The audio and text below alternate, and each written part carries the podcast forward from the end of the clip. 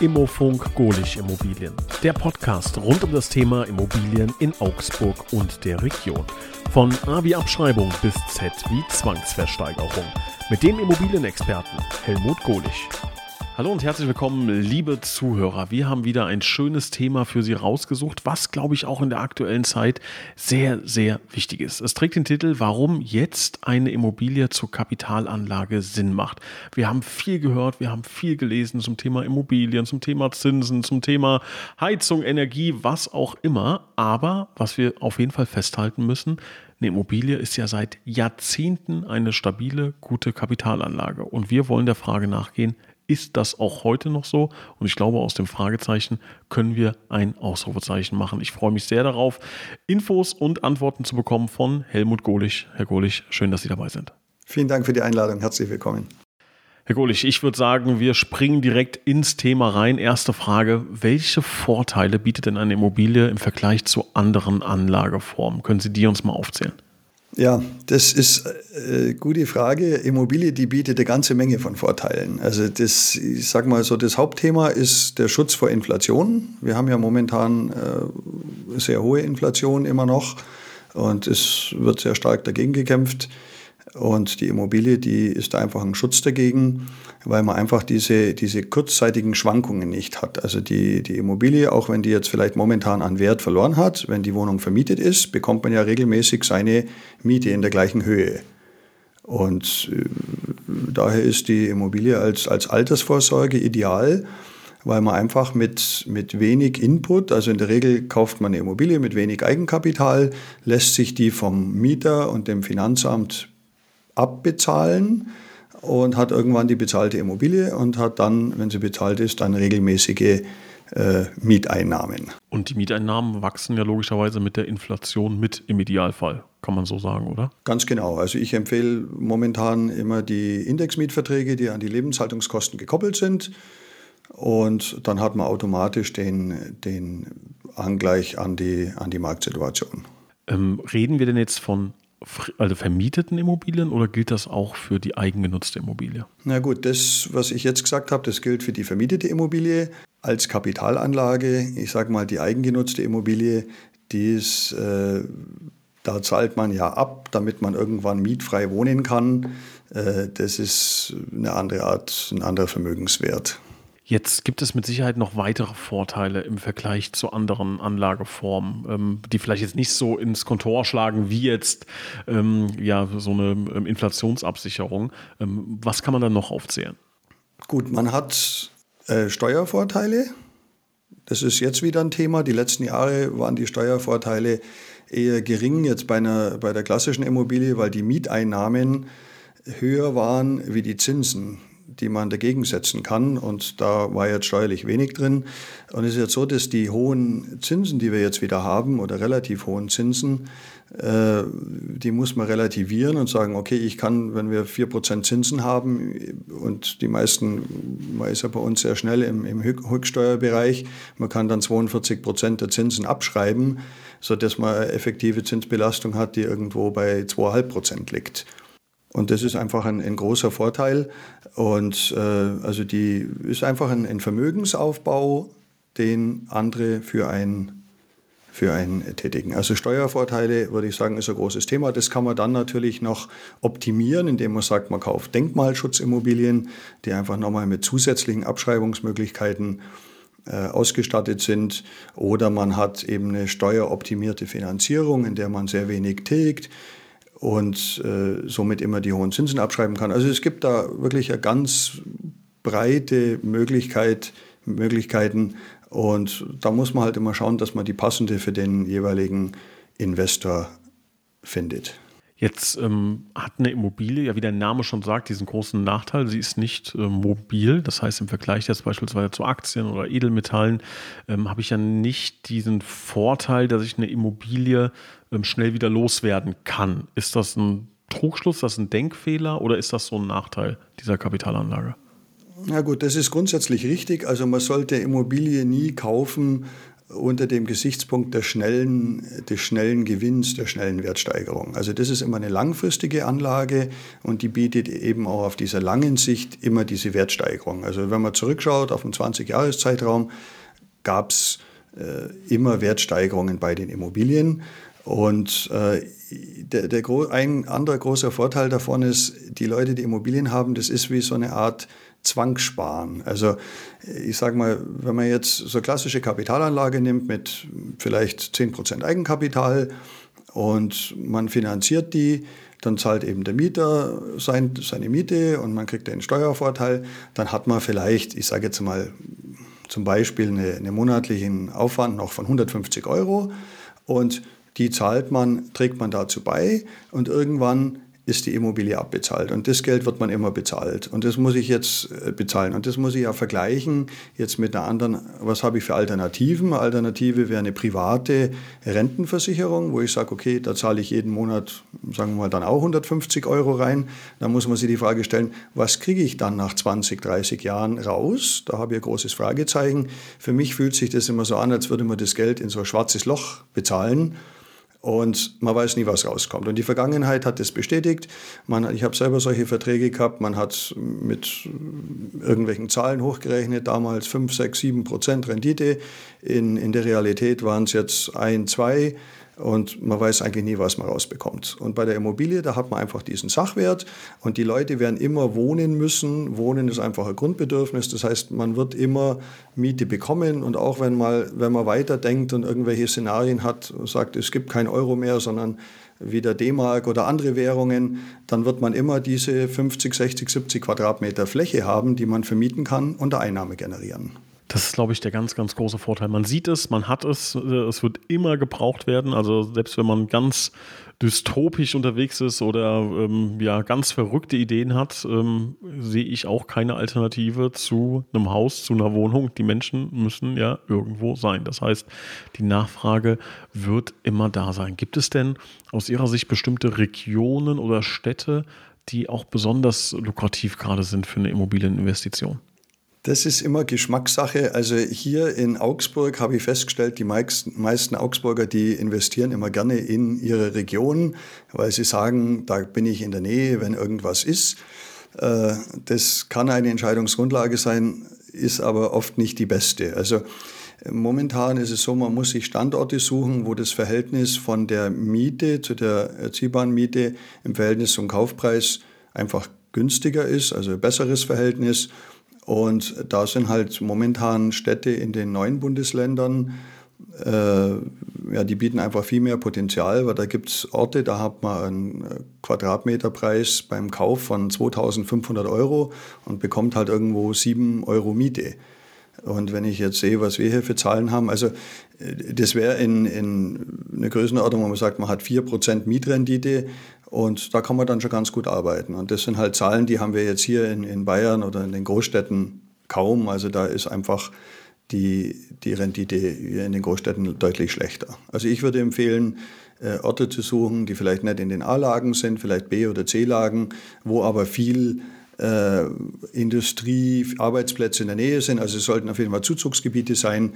Da gibt es in den neuen Bundesländern eine ganze Menge mit entsprechender, äh, die von der Automobilindustrie zum Beispiel abhängig sind. Jetzt gibt es ja relativ viele Kennziffern, so diese Bierdeckelrechnung. Jetzt haben Sie äh, Mietrendite beispielsweise, äh, glaube ich, als, als Fachbegriff reingeworfen. Jetzt gibt es ja auch so Themen wie Jahresnetto-Kaltmieten und so weiter.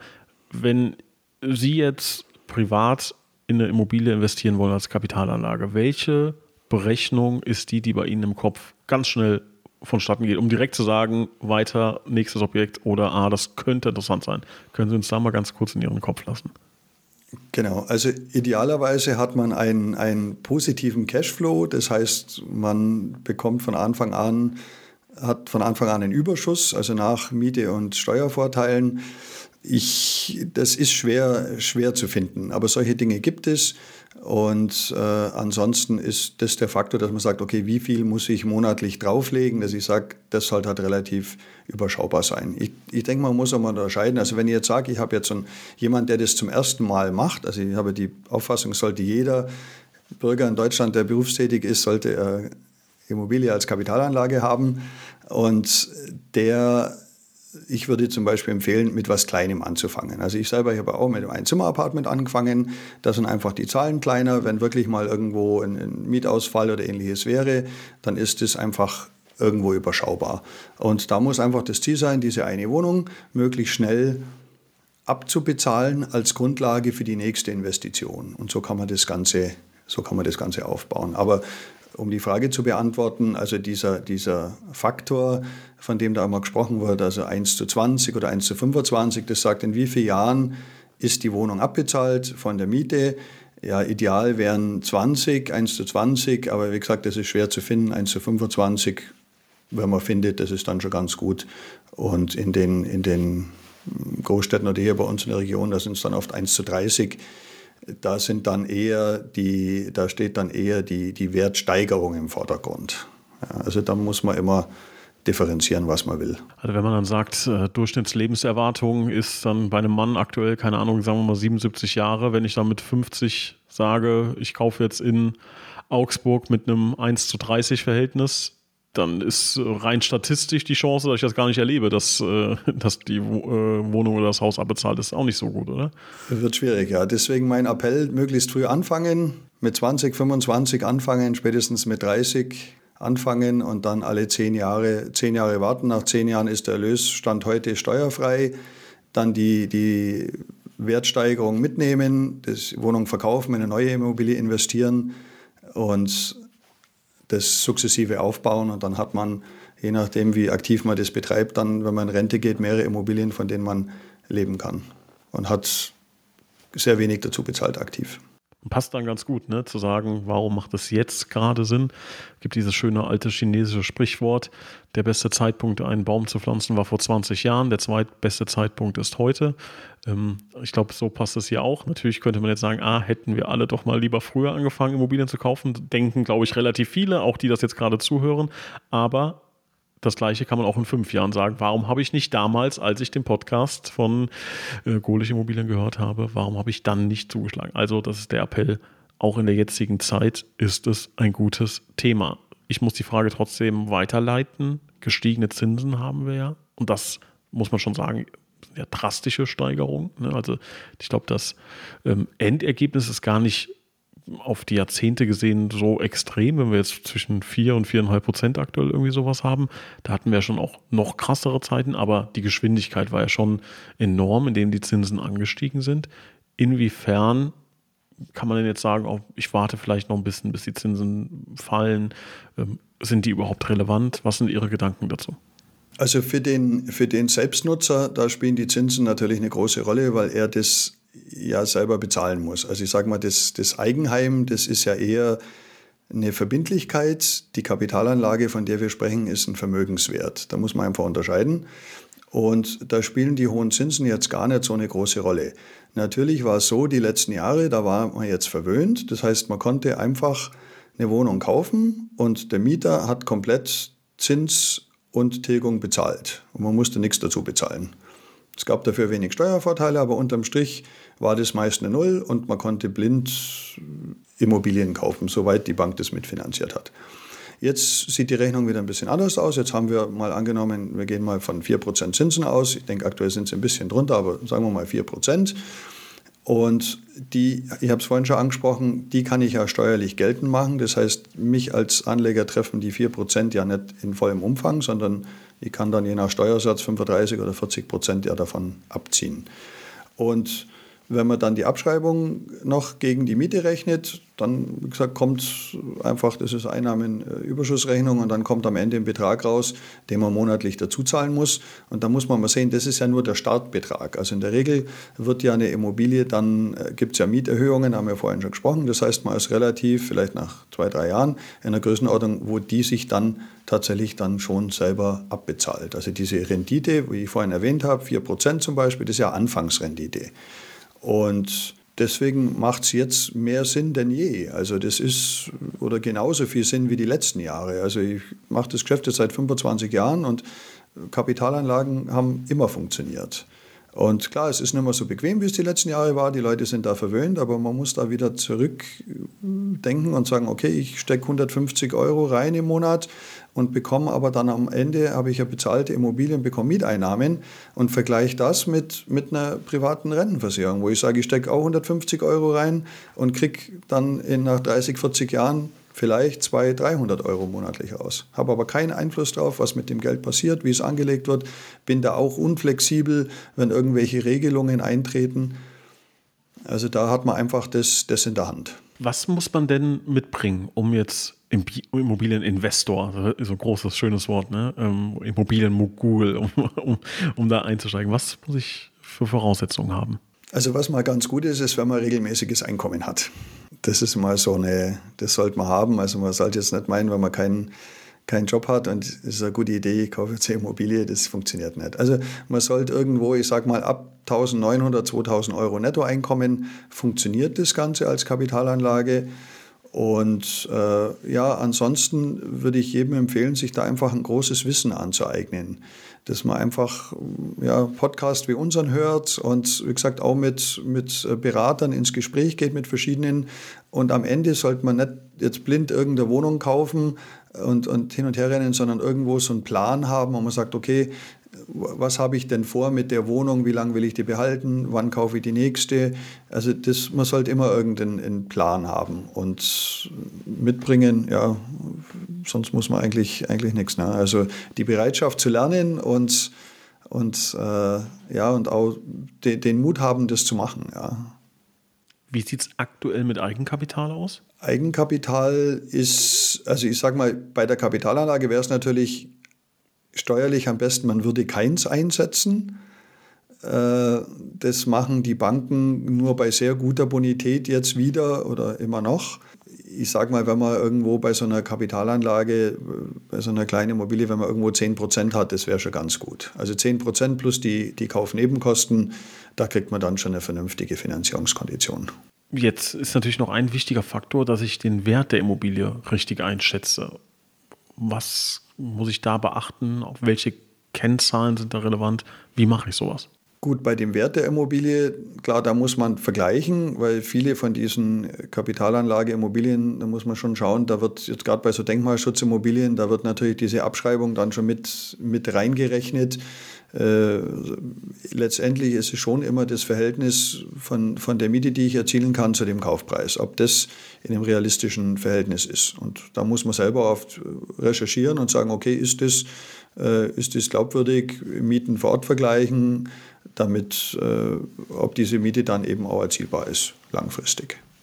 Weil das ist ja das A und O. Ich sage mal, das ist das, äh, der Engpass ist quasi der Mieter. Also der muss da sein, der muss solvent sein und da muss eine Nachfrage da sein. Wenn ich irgendwo in einem Wegzugsgebiet bin in Deutschland, da ist natürlich dann schwierig, wenn ich dann mit 7 Euro Miete kalkuliert habe und ich kriege dann bloß 5 oder ich habe mal Leerstände, das ist dann natürlich, macht dann natürlich nicht so viel Spaß. Ne? Aber es gibt da mittlerweile ganz tolle Regelungen, die haben so Poolmieten.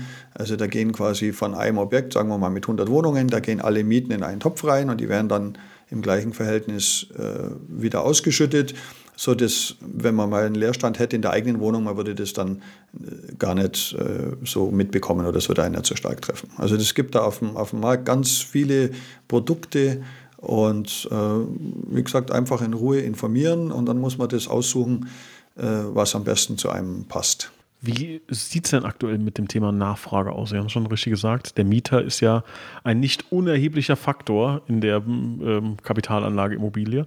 Ähm, wie sieht da aktuell die Nachfrage nach Mietobjekten aus? Also die Nachfrage ist höher denn je. Wir hatten ja jetzt die letzten Jahre schon immer eine hohe Nachfrage und jetzt kommt dazu, dass aufgrund der stark gestiegenen Zinsen viele Leute, die Eigentum erwerben wollen, das nicht mehr können. Und, aber irgendwo wohnen müssen die ja, also mieten die jetzt. Und dadurch steigen die Mieten. Also ich habe jetzt die, die aktuellen Zahlen von dem ersten Halbjahr, die zeigt in allen äh, Städten, in allen großen Städten in Deutschland einen Aufwärtstrend, zum Teil bis zu 15 Prozent. Aber dann dann stimmt ja irgendwas, äh, irgendwas stimmt ja da nicht. Wenn wir jetzt herausgefunden haben, Immobilie als Kapitalanlage macht Sinn. Leute würden auch gerne deshalb ähm, machen es aber nicht, sondern wohnen dann zur Miete. Ähm, wo ist da der Fehler? Also kommt das am Markt nicht an? Dass das, warum, warum kaufen die Leute dann nicht? Also, Sie haben gerade gesagt, die können sich das nicht leisten, aber mit 1,9 netto und 10% Eigenkapital, da muss es doch ein paar Leute geben, die das können. Warum, warum passiert das nicht? Sie meinen jetzt die selbstgenutzte Immobilie? Ja. Ja, gut, die selbstgenutzte Immobilie, da ist es ja so, dass der, der muss ja die Belastung selber tragen. Und da, da treffen ihn jetzt die, die hohen Zinsen. Ach so, stimmt. Und bei der, bei der Kapitalanlage, da, also die, die Miete, das war ja das Thema der letzten Jahre. Die Kaufpreise sind stärker gestiegen wie die Mieten. So, und jetzt haben wir das Thema, und der Zins war aber so niedrig, dass die Rechnung aufging. Und jetzt haben wir das Thema, jetzt sind die Kaufpreise hoch, die Zinsen sind gestiegen, das heißt, der Eigennutzer kann es sich nicht mehr leisten, mhm. aber der Kapitalanleger, der, der profitiert jetzt von zurück von quasi Preisen, die runtergegangen sind und Mieten, die jetzt nach und nach steigen. Und dieses, das wird jetzt wieder zusammenfinden. Und wenn das zusammenfindet, dann wird auch der Markt wieder funktionieren. Aber das ist ein Prozess, das hat jetzt, waren jetzt zehn Jahre, zwölf Jahre steigende Preise. Das geht jetzt nicht in einem, zwei Jahren wieder zurück. Das ist jetzt so ein langsamer Prozess jetzt wieder in die andere Richtung. Und der findet gerade statt. Und ich glaube, dass die Kapitalanleger, also man muss immer so ein bisschen unterscheiden, die, die Kapitalanleger, von denen wir jetzt gesprochen haben, also die das als Altersvorsorge kaufen mit Eigenkapital und es abbezahlen lassen, da ist es tatsächlich so, dass die Schere einfach noch ein bisschen groß ist. Deswegen muss man diese Standorte suchen, von denen ich gerade erzählt habe, die es gibt. Äh, das funktioniert jetzt bei uns in, in Augsburg zum Beispiel tatsächlich noch schwierig, weil die, die Verkäufer noch nicht bereit sind, mit den Preisen so weit runterzugehen, damit das passt. Und, äh, aber das, das, wird sich langsam, das wird sich langsam annähern. Reden wir nochmal über das Thema Finanzierung. Welche Möglichkeiten gibt es da genau? Also Klassiker, ich gehe zur Bank und sage, ich brauche ein Darlehen bitte. Was gibt es noch? Also das ist das üblichste Thema, man sagt, das klassische Annuitätendarlehen. Ich denke, das macht für die meisten auch den größten Sinn.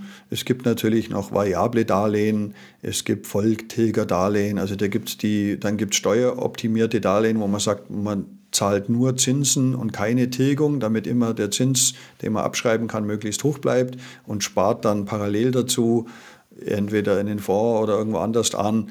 Aber ich würde sagen, das ist schon eher für Fortgeschrittene. Also wenn man jetzt sagt, man hat jetzt so den, den äh, jemand, der sagt, er möchte die erste Immobilie kaufen, dann würde ich tatsächlich sagen, da ist das klassische Annuitätendarlehen mit einer, mit einer zehnjährigen Zinsfestbindung ist da das Mittel der Wahl, weil man dann nach zehn Jahren dann ja auch die Entscheidung hat, äh, verkaufe ich die Wohnung und nehme, sofern einer da war, einen Gewinn mit oder will ich noch weiter vermieten. Und wenn wir jetzt mal so ein bisschen versuchen, in die Zukunft zu blicken, Sie haben es schon ein bisschen angedeutet, ähm, der Markt hat sich da ein bisschen verändert. Wie sehen Sie die Entwicklung in den nächsten Monaten? Wie werden sich Preise verändern, Zinsen verändern? Was ist Ihr Gedanke? Ja, das ist ein ganz spannendes Thema, da immer der, der Blick in die Zukunft, diese berühmte Glaskugel, die haben wir leider nicht, ich auch nicht. Ich sehe halt momentan, dass in USA die Inflation jetzt schon wieder bei, bei 3% ist und da jetzt zwar nochmal eine Zinserhöhung war, aber ich denke, das war jetzt die letzte. Und diese Entwicklungen, die kommen ja immer zu uns nach Europa oder Deutschland so ein halbes Jahr Zeit verzögert. Also ich glaube nach wie vor daran, dass wir nächstes Jahr leicht fallende Zinsen haben werden. Und also ich spreche jetzt, wir werden diese 0, irgendwas und 1 Prozent, das sehe ich nicht, aber wenn wir irgendwo zwischen 2,5 und 3 Prozent liegen, dann sind wir auf einem Niveau, wo man sagt, okay, da kann man auch gut wieder investieren, sowohl als Selbstnutzer wie auch für den Kapitalanleger. Und ich glaube, um die Frage von vorhin noch, noch mal aufzugreifen, ich glaube, dass viele von den Anlegern, also von den, jetzt nehmen wir mal den Kapitalanleger, der sagt, er hat Cash oder Geld zur Verfügung. Ich glaube, die warten einfach noch ab, dass die Preise stärker fallen. Die wollen da einfach nochmal ein Schnäppchen machen. Und das wissen wir alle nicht, ob das jetzt schon der Tiefpunkt ist oder ob da noch mehr kommt in der Vergangenheit hat man immer gesehen, man sieht es auch mal an der Börse, es ist schwer, den niedrigsten Punkt für den Einstieg zu finden und den höchsten für den Verkauf. Das hat man jetzt ja auch gesehen. Jetzt wollen alle noch verkaufen. 21 wäre der beste Zeitpunkt gewesen. Und so weiß, wissen wir jetzt auch nicht, wie es genau weitergeht. Und deswegen ist es einfach so, diese klassische Altersvorsorge Kapitalanlage, das funktioniert immer. Das hat immer funktioniert und das wird in Zukunft funktionieren. Und man braucht bloß einen guten Plan dazu und einen guten Berater und muss einfach sich auch damit beschäftigen, aktiv mit dem Thema Kapitalanlage. Es ist klar, man hat, ich verstehe die Menschen, die sind alle irgendwo gefangen im Hamsterrad und man nützt die Zeit nicht, aber das ist wirklich eine Investition in die Zukunft. Und ich denke, die, wenn man sieht, wie die Altersstruktur bei uns ist, dann ist es umso wichtiger, dass man noch private Altersvorsorge hat, ergänzend zu dieser unbekannten Rente.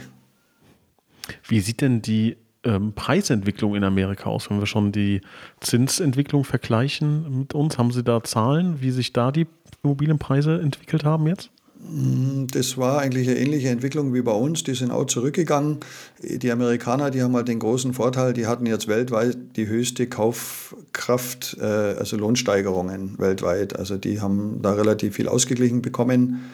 Das haben wir jetzt in Deutschland leider noch nicht. Deswegen kann man das nicht direkt miteinander vergleichen.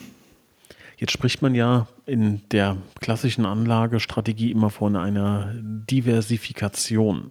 Heißt, breit streuen, nicht alle Eier in einen Korb legen. Ähm, wie kann man das jetzt auf das Thema Immobilien ummünzen? Heißt das äh, Wohnung, Haus, Mehrfamilienhaus oder ist Ihre Empfehlung nicht all in gehen beim Thema Immobilien? Genau, also das ist ein sehr wichtiger Punkt, den Sie da ansprechen. Also ich denke, man sollte ja auch nicht alles in Immobilien haben. Also man sollte auch Wertpapiere haben, also andere Sachwerte, auch Gold oder vielleicht Krypto, wenn jemand äh, sich damit anfreunden kann. Aber innerhalb der Immobilie ist es, glaube ich, schon oder ist es sehr wichtig, dass man nicht alle Wohnungen an einem Standort hat. Weil wenn an dem Standort irgendwas passiert, dann haben wir wieder das Thema mit der Miete. Ein schönes Beispiel hier bei uns in der Region ist Ingolstadt. Ingolstadt hat einen sehr heißen, hat einen sehr heißen Markt und dann kam dieser Dieselskandal. Und dann, das hat Audi ja auch betroffen, die ja bekanntlich in Ingolstadt sitzen.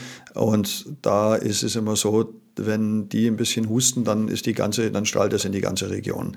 Und deswegen würde ich empfehlen, da schon, also regional zu streuen und aber auch innerhalb der Assetklassen. Also man kann, meine Empfehlung war ja, Start mit einem kleinen Apartment. Da gibt es ja verschiedene Mikroapartments, da gibt es Denkmalschutzimmobilien, da gibt es Pflegeimmobilien. Also ich würde mit sowas starten, wo man sagt, man hat äh, wenig Eigenbetreuungsaufwand. Die meisten Leute, ich hatte es vorhin angesprochen, die wollen ja immer in der Region investieren, weil sie sagen, da kann ich da mal hinschauen. Ich sage mal, wenn ich einen Partner habe, der sich um das Thema alles kümmert und sagt, ich, ich kümmere mich um die Neuvermietung, ich kümmere mich um Instandhaltung, wenn irgendwas ist, dann muss ich nicht vor Ort sein. Und dann kann man sich eben diese Lagen aussuchen, die eben eine bessere Rendite haben. Und wenn man das macht und sagt, man ist in verschiedenen Standorten mit verschiedenen Objektarten, dann ist man da, was äh, das Thema anbelangt, sehr gut aufgestellt. Wir halten fest, unterm Strich, Immobilien als Kapitalanlagen funktionieren in Klammern fast immer. Kann man so festhalten? Das kann man gerne so festhalten. Das nehmen wir so mit. Wunderbar, wie immer gilt bei Fragen, bei Nachfragen, bei Ideen, bei Wünschen, Kritik, Lob bitte jederzeit gerne an uns wenden und wir wünschen Ihnen ganz viel Erfolg bei eventuell der ersten Kapitalanlage, bei der zehnten, bei der hundertsten. Nach oben gibt es ja zum Glück relativ wenig Grenzen, dabei wünschen wir Ihnen ganz viel Erfolg und wir bedanken uns recht herzlich bei Herrn Golich für die spannende ähm, Podcast-Folge, für die tollen Ideen und bis dahin alles Gute. Danke fürs Zuhören.